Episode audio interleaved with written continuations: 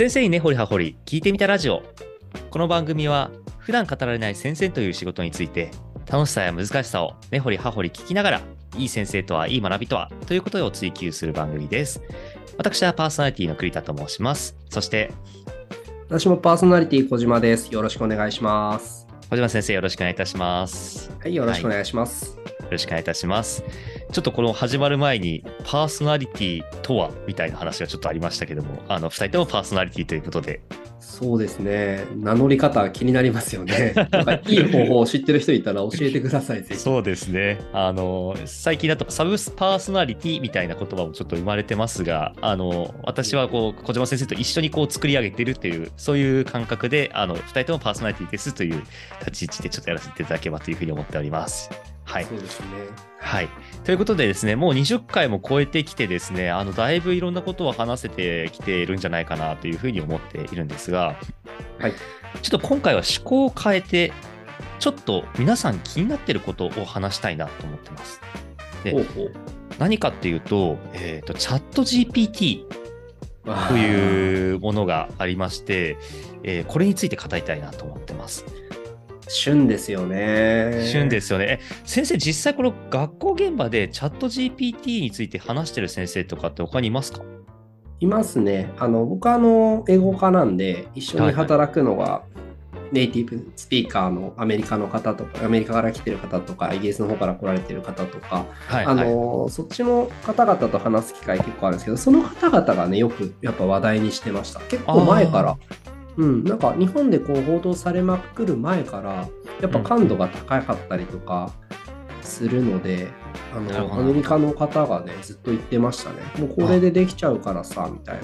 そうなんですね。あやっぱりそう、うん話題に上がってましたよ。はい。あありがとうございます。ちょっと私の周りも結構先生と話をすることが多いので、2つの観点で語られることが多いなと思っていて、1個は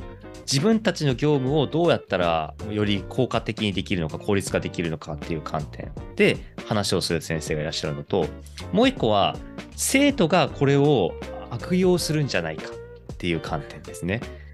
まあ、悪用という言い方は私はあまり適切じゃないかもなと思ってはいるんですが、あの、作文とかをこれでやっちゃった時に、あの、先生わかるんだっけみたいな話をすることが結構あるなと思ってます。で、今日ちょっとお話ししたいのはどっちかというと前者の方ですね。あの、先生の業務効率化とか、なんかより先生が効果的に仕事をするときにどうやってこれが使えるんだっけみたいな話を、ちょっとぜひ先生とこう実際触りながら、えっ、と、お話ができればというふうに思っています。なるほど。はい。なので今日ちょっと話しながらになっちゃうので、あのみんな聞いてる皆さんからしてみると、あ、こういう使い方できるんだって耳ではわかるけども、ちょっとどういう文章できてるかわからないってこともあると思うので、私この後、このあの今日あの作ったえっと文章、チャット GPT の出力を全部まとめてあのサイトにアップしますので、あの URL のリンクを作ってあの概要欄にも載せておきますので、あの気になる方はそちらでもご確認いただければというふうに思っております。で、早速ではあるんですけども、チャット GPT が何なのかみたいなことをですね、知らない方もいらっしゃると思うので、えっと、私の方から説明をさせていただきたいと思います。で、チャット GPT なんですが、えっと、簡単に言うと、質問を投げかけると、その質問に対して的確に答えてくれるシステムになってます。あ前提言うと、あのこのシステム自体は、えっと、使うだけだったら、えっと、無料で使えます。いくつかちょっとあの有料版もあって、有料版のができることもあるんですけども、基本質問を投げたら答えてくれるっていうシステム自体は無料で使えますので、皆さん、あのチャット GPT の URL も載せておくので、あのぜひですね、触ってみてもらえればと思います。で、僕、あの、この、あの、収録の前に文章を投げていてですね、チャット GPT にこんな文章を投げてるんですけど、チャット GPT とは何か一番わかりやすく説明してください。みたいな風に質問すると、チャット GPT がそれ答えてくれてですね、これ読み上げると、チャット GPT は言葉を理解し、自然な文章を生成することができる AI です。歴史的には OpenAI が運営し、2020年には最新バージョンの GPT-3 が公開されてます。みたいな感じでですね、回答を返してくれるという、そういうサービスになってます。ちなみに活用事例について学校の先生はどう使えますかっていうふうに質問するとこんな答えが返ってきてます。なんかここら辺からちょっとこう本当に使えるのかなみたいな話に入っていきたいんですが、4点挙げてくれて、1個は学習支援で、生徒の質問に答えたり課題の指導をしたりすることができます。っていうふうなことが1個目。で2個目はレポートや指導案など、教育現場で必要な文章を作れます。っていうのが2個目。3個目は生徒とのコミュニケーション。生徒とのコミュニケーションを深めることができます。これちょっとどうなんだろうと思ったんですけど、生徒との雑談なんだろう、これ。うん。生徒との雑談や相談に GPT を介入することによって、生徒との気持ちに寄り添いながら、良好な関係を築くことができます。これはちょっとね、ちょっとチャット GPT さんのですね、ちょっとこういう使い方をしてほしいという、あの、希望が多分結構入っている感じですね。で、最後は自動化。えっ、と、手作業を自動化できます。出血管理や、えーと振動管理を行うことができますよ、みたいな感じですね。まあ、1、2と4番くらいが多分私もちょっとイメージは湧くところではあるんですが、まあ、ここら辺ですね、なんか実態どう使えるのかなみたいなことを小島先生ともお話をさせていただきたいと思っております。ちょっと私の説明長めになってしまったんですが、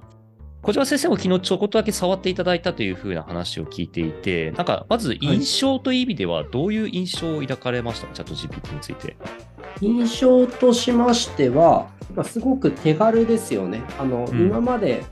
多分 Google とかで検索してた時よりももっとピンポイントに自分が欲しい情報がすぐに見える形でポンって出てくるはいはいいうのが特徴だなっていうふうに思ってる。ただそのためにはやっぱり検索の仕方だからそのこっちからのチャットの情報の投げかけ方みたいなのが問われるっていうふうに思っててで僕はそこに面白さを感じてるんですよね。なるほど。生徒に使わせるんだったらそのどういうキーワードでどういう条件付けをして投げかけると自分が欲しい情報が得られるのかっていうある意味クリティカルシンキングであったりとか疑問を持ち続けながら物事を考えていくっていうのを考える上でチャット GPT が使えるんじゃないかなっていうふうに思ってますね。ありがとうございます。いやーなんか小島先生、実際こう、こういう使い方だったらできそうだなみたいな風に思ったこととかってあれば、ぜひちょっとこうそれを聞きながら、実際こう、チャット GPT に打ち込んでどう使えるかみたいなことを試してみたいんですけども、なんかどういう使い方ありそうでしたか、教科で使う場合とそれこそ探究みたいに割とこのオープンになんかこうはいはい。物事を調べるっていう時の2つ大きな場面が主要場面があるかなって思ってですね教科と探究っていうのがあるんですけどなんか探究っていうので言うとなんかまずはそのキーワードを追い続ける。だから自分が知りたい情報にひたすら追い続けるみたいな練習がこれ使ってできるような気がしてましたね。ああ、なるほど、なるほど。なんかあのそんな難しく考えなくてもいいんですけど、うん。なんか例えばこういうやったんですね、うん僕あのアクティブラーニングとかがすごく関心があるのではいはい。I want to know the name of teachers who apply cooperative language learning for their classes. これは共同学習をあの教室授業単位に応用している先生の名前を知りたいです。うんって言ったら、なんか出てくるんですよね。アメリカの人たちのこういう大学のこういう人とかが、例えばテストのプログラムとか、うんうん。なんか TEF、T- TEF TEFL とかの、ね、プログラムがとかいうのが出てきて、ああ、今度なんか TESOL、TESOL って TSOL、Teaching English to Speakers of Other Languages っていうのが出て、キーワードで出てきたっていうのが出てきて、はいはい。で、なんだって、じゃあ今度そのキーワードについて深めていこうとか、ね、Where うん can we learn about TESOL in Japan とかね、いうふうにするうんと、なんか日本でそれやってるプログラムが出てきますよみたいなふうになってくるじゃないですか。はいはいで、なんかそれをなんかどんどんどんどんそこで出てきたキーワードについて追求していくっていうのだけでもできますよね。だからこれなんか Google の発展的な使い方みたいな感じです。いやー、すごいですね。なるほど、なるほど。例えばね、なんかそれぐらいのレベルでも使えるよっていうのは一つありますよ。ああ、ありがとうございます。これだから、ん学生徒にも使えるし、先生も同じ使い方めちゃくちゃできますね。はい。なんか今見てて思ったんですが、あの、やっぱりこう先生が他の先生のことを調べたりとか、あとはそう自分の教え方について調べたりとかすること多いと思うんですけど、はい結構 Google だと煩雑ですよね。そうなんですよね。うん。なんか探究学習でって言ってても探究学習って言った時にバッていろいろできちゃうじゃないですか。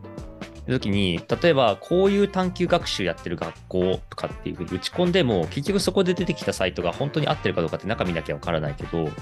うん。今みたいな感じで、こういう学習をしてる先生を教えてって言ったら、バーって出してくれたりとかするので、はい。そこを入り口に調べていくみたいな、なんか先生の情報収集としても全然使えますね。そうですね。なんかそういう僕としての使い方もできるし、なんか生徒が探究とかしてるときに、あ、この情報をもっと知りたい、この情報をもっと知りたいっていうのがリアルタイムでバンバンバンバン進んでいく。で、うんうん同時に面白いなって思ったのが、その途中に、まだこの未熟なシステムであるっていうのも一つあると思うんですよ。はいはい100%真実が返ってくるとは限らない。まあ、インターネットもそうだと思うんですけど、うんうんなんかそこで、なんか